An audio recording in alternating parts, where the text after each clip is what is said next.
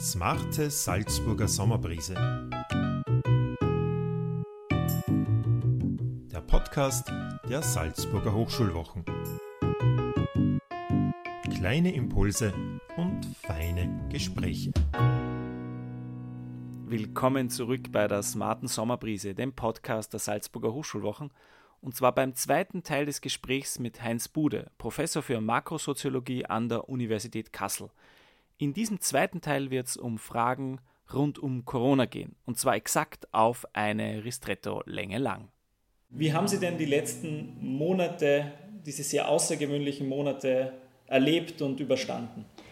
Na, für mich waren das äh, ziemlich intensive Monate, weil ich in verschiedenen Hinsichten in dieses ganze Eindämmungsversuch, in diese Eindämmungsversuche eingespannt gewesen bin. Also ich habe eigentlich in den letzten Wochen ähm, mehr denn je dauernd mit irgendwelchen Leuten zu tun gehabt über solche Konferenzformate, wie wir sie jetzt gerade wir zusammen haben, mit vielen anderen. Das hing einfach damit zusammen, dass ich in einer Gruppe des Innenministeriums hier war, dass die sich besonders mit Fragen beschäftigt hat, wie, welche Strategien kann man eigentlich für die Eindämmung von Covid-19 wählen, welche Akzeptanzsperren sind bei der Bevölkerung zu befürchten, welche Bereitschaften, Handlungsbereitschaften. Und die Kernfrage, und die hat mich sehr, sehr interessiert, ist, das ist für einen Soziologen außerordentlich spannend, dass man zum ersten Mal, solange ich das denken kann, von staatlicher Seite versucht hat, auf das Handeln, auf das individuelle Handeln in der Bevölkerung zuzugreifen. Also der Vergleichsfall ist die Krisen, das Krisenmanagement der Finanz- und Wirtschaftskrise von 2008-2009. Da war der, hatte man ein Stellschraubenkonzept. Man wusste, an welcher Stelle man institutionell arbeiten musste. Und jetzt habe ich zum ersten Mal in aktu erfahren, wie man es machen kann, auf die, direkt auf das, der, das Verhalten der Menschen zuzugreifen. Das hat, hat eine problematische Seite natürlich, aber es hat auch eine sozusagen notwendige Seite. Anders kriegt man das nicht in den Griff, weil es eben keine medizinischen, keine chemischen Möglichkeiten gab. Es gab nur die Möglichkeiten, durch wirklich Verhaltensveränderungen ähm, eine Eindämmungsstrategie zu implementieren. Da muss ich jetzt gleich dran anschließen. Was sind da die Schlüsselfaktoren soziologisch betrachtet, wie man auf das Handeln zugreifen kann oder Verhalten ändern kann, vor allem in dieser kurzen Zeit? Das muss ja relativ rasch geschehen. Was sind da die, die, die Schlüsselfaktoren, wie Sie sie wahrnehmen? Also für uns die Entscheidung war auch eine normativ dimensionierte. Wir hatten die Fälle von äh, Taiwan vor Augen, die Fälle von Südkorea vor Augen und den chinesischen Fall vor Augen. Und wir sind sehr schnell zu dem Ergebnis gekommen, dass man mit einer staatlichen Aufforderungskulisse, die ein bestimmtes Verhalten verbindlich macht, bei uns nicht so einfach weiterkommen kann. Also die Frage ist, wie kann man in einer freiheitlichen Gesellschaft Verhaltenskonformität verlangen? Und da war die erste wichtige Entscheidung, es geht nur über das Freiwilligkeitsprinzip. Das zweite allerdings Wichtige ist, und das war, glaube ich, ein ganz entscheidender Punkt für uns, die Ansprache der Einzelnen muss immer gekoppelt werden mit einer Ansprache an alle. Das heißt, man muss versuchen, diese Anforderung, die an die Verantwortung des Einzelnen gerichtet ist, zu verbinden mit der Vorstellung einer kollektiven Bewährungssituation. Und das war im Grunde der Schlüssel, an dem wir gearbeitet haben. Denn die Verantwortung des Einzelnen, daran zu appellieren und zu sagen, du nimmst Verantwortung für dich wahr, indem du Verantwortung für andere wahrnimmst. Das ist sozusagen diese Logik gewesen, die zu kommunizieren.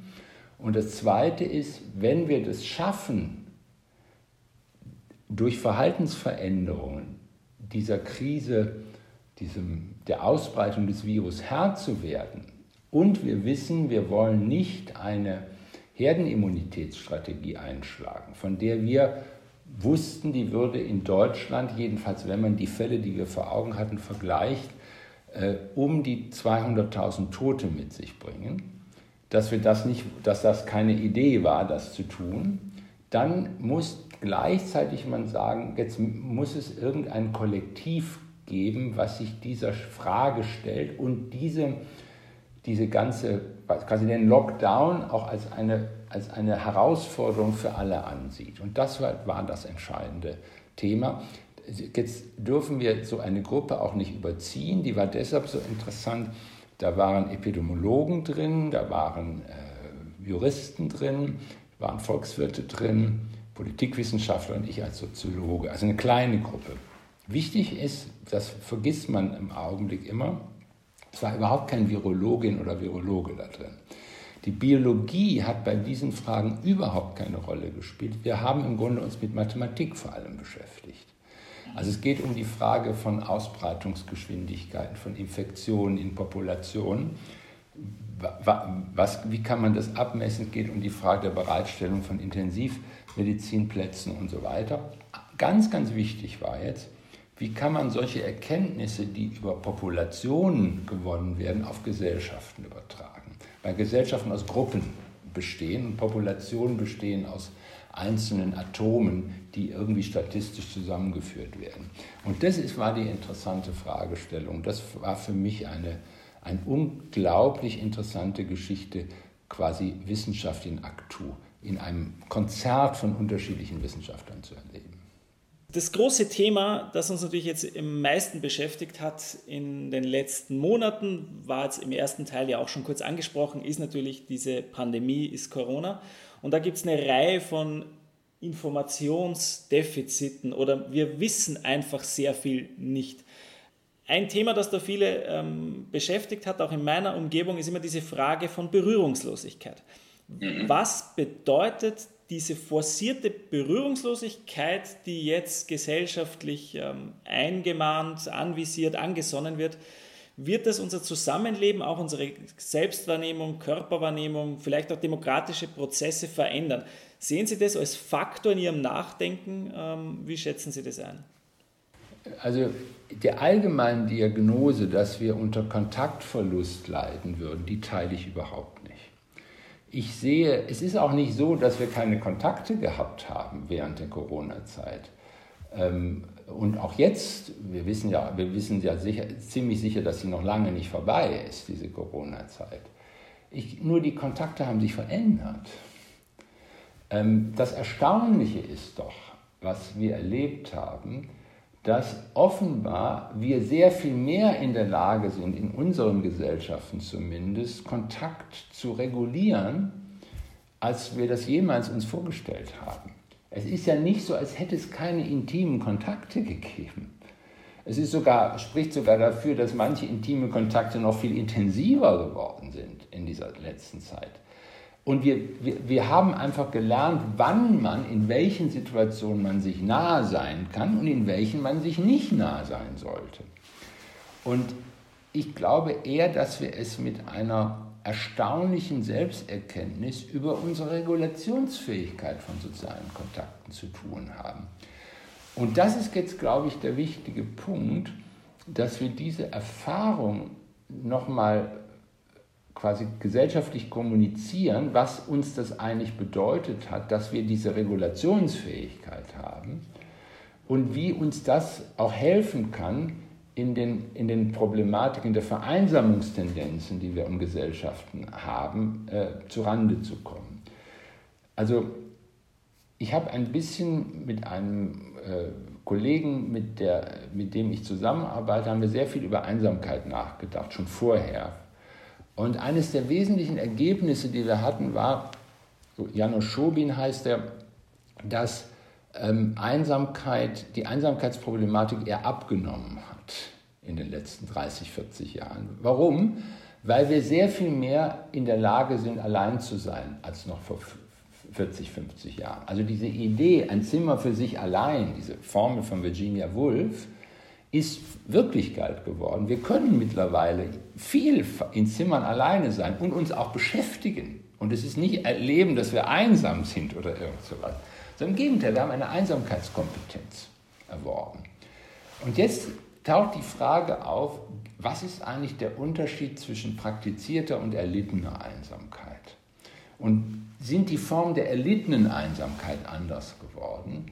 Und das, glaube ich, ist das große Thema erlittene Einsamkeit als Kontaktsperrenerfahrung. Das hat es in der Tat in Getz gegeben. Kontaktsperrenerfahrung, besonders bei den Großeltern, den hochbetagten Großeltern oder Großgroßeltern, die in den Heimen waren. Das ist eine, ein riesiges Problem. Also diese Kontaktsperreerfahrung. Und die zum Teil durch digitale Medien überbrückt worden ist, darf man auch nicht unterschätzen, da ist viel überbrückt worden durch digitale Medien, aber es gibt natürlich die Möglichkeit, bei aller Regulation gab es da eine Grenze, die nicht mehr durch Regulation überschritten werden konnte. Und das ist etwas, wo wahrscheinlich die ganze Frage der Renovierung der gesellschaftlichen Infrastruktur eine ganz große Rolle spielt, wo Kontaktlogiken möglich sind und wo nicht. Also quasi Hygiene, der Hygienebegriff muss quasi sozialisiert werden. Er muss sozusagen ins Soziale gedacht werden. Was ist eine soziale Hygiene eigentlich? Dann kommen wir wieder zu solchen Leuten wie Virchow und sowas zurück. Und von da aus nochmal anders denken. Zwischendrin hat das Foucault und so Leute haben das sehr gemacht. Ähm, aber ich glaube, wir müssen auch darüber hinausgehen. Also was ist eigentlich eine Art von Kontaktstruktur, die man, für die man Vorkehrungen treffen muss, gesellschaftlich gesehen? Und das ist das Thema von Infrastruktur. Lange Rede, kurzer Sinn. Ich glaube, das Thema wird überzogen und trotzdem gibt es ein großes Problem da drin.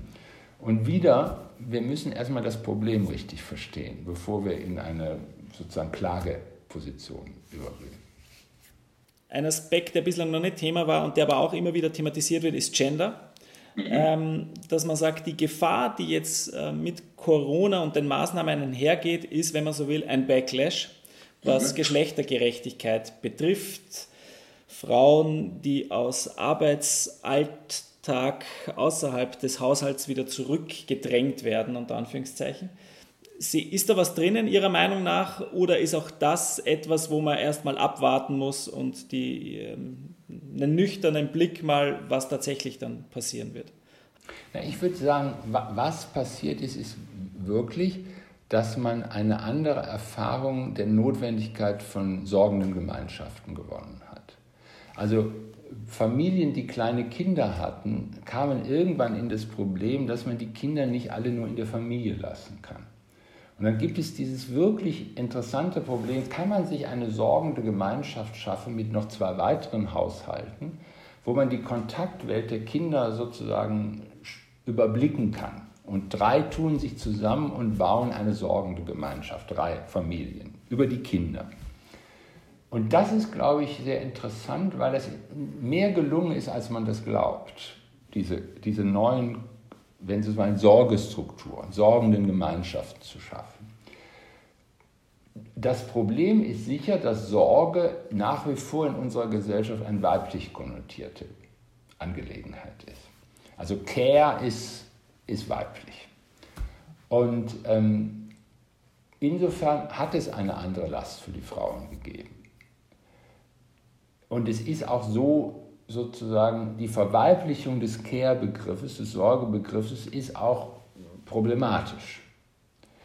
Ähm, so würde ich ansetzen. Also was, ist, was bedeutet Sorge eigentlich in, in unserer Zukunft und welche Bedeutung hat da die Geschlecht, das Geschlechterverhältnis für Sorge? Das Problem nur ist, wenn wir so formulieren, haben wir ein ganz Riesenproblem vor Augen, weil ja auf der anderen Seite es starke Tendenzen gibt, jedenfalls in der akademisch orientierten Welt unserer Gesellschaft, die Kategorie des Geschlechts überhaupt abzuschaffen, also in dieser binären Struktur. Also das ist, es ist wirklich eine, also meine, mein Eindruck ist, eine Lösung dieses Problems geht über den Zusammenhang des Freundschaftsbegriffs und des Sorgebegriffs weil man über diese Fragen die Neubestimmung von Geschlechtlichkeit in, ihrer sozialen Zusammen, in ihrem sozialen Zusammenhang, also von Gender, dass man sozusagen über Gender anders denken kann, wenn man, wenn man Sorge und Freundschaft in einen neuen Blick nimmt und das sozusagen unter Gender-Gesichtspunkten. Und zwar nicht nur, also für, für mich ist immer wichtig, ob das in einen experimentellen Diskurs übergehen kann. Kann man experimentieren? Kann man etwas anderes möglich machen? Und da stimme ich Ihnen vollkommen zu. Es muss anderes möglich gemacht werden. Die Frage ist, ob wir da nicht doch an Grenzen der staatlichen Interventionen kommen. Es gibt diese Infrastrukturlogik, vollkommen richtig, die muss anders gedacht werden. Aber es ist auch eine Aufgabe der Leute selber, Praktiken zu experimentieren von Sorge, von Freundschaftlichkeit, von Schutz, wie man sich wechselseitig Schutz gibt, die letztlich die Geschlechterfrage impliziert, aber auch andere Variationsmöglichkeiten zur Lösung dieser Frage ermöglicht. Der Ristretto ist jetzt beinahe zu Ende getrunken und das heißt, ich komme mit einer letzten Frage und die letzte Frage ist ganz anders jetzt. Da geht es nicht um Soziologie. Die Frage ist relativ einfach. Ich stelle sie allen. Professor Bude, worum geht es im Leben? Ich bin in letzter Zeit wieder ein bisschen zu Max Weber zurückgekehrt, weil ich den Eindruck hatte, dass viele Menschen ähm, dazu gekommen sind zu sagen, dass ich ein repräsentationsfähiges Leben führen sollte. Dass sozusagen die Idee der Performance, also der Begriff der Performance das Entscheidende ist, um meine eigene Lebensmöglichkeit zu begreifen. Ich bin eigentlich wieder zum Begriff der Lebensführung von Max Weber zurückgekommen und ich würde sagen, es kommt darauf an, sein Leben zu führen und zu wissen, was das für einen bedeutet, ein Leben zu führen. Das ist die entscheidende Frage. Das war der zweite Teil des Interviews mit Heinz Bude im Rahmen der Smarten Sommerbrise, dem Podcast der Salzburger Hochschulwochen. Ich danke Professor Bude sehr herzlich für das angenehme und interessante Gespräch und Ihnen fürs Mit dabei sein. Es würde mich freuen, wenn Sie auch in einen unserer anderen Podcasts reinhören. In diesem Sinne, hoffentlich bis bald mit besten Grüßen aus Salzburg, Ihr Martin Dürnberger.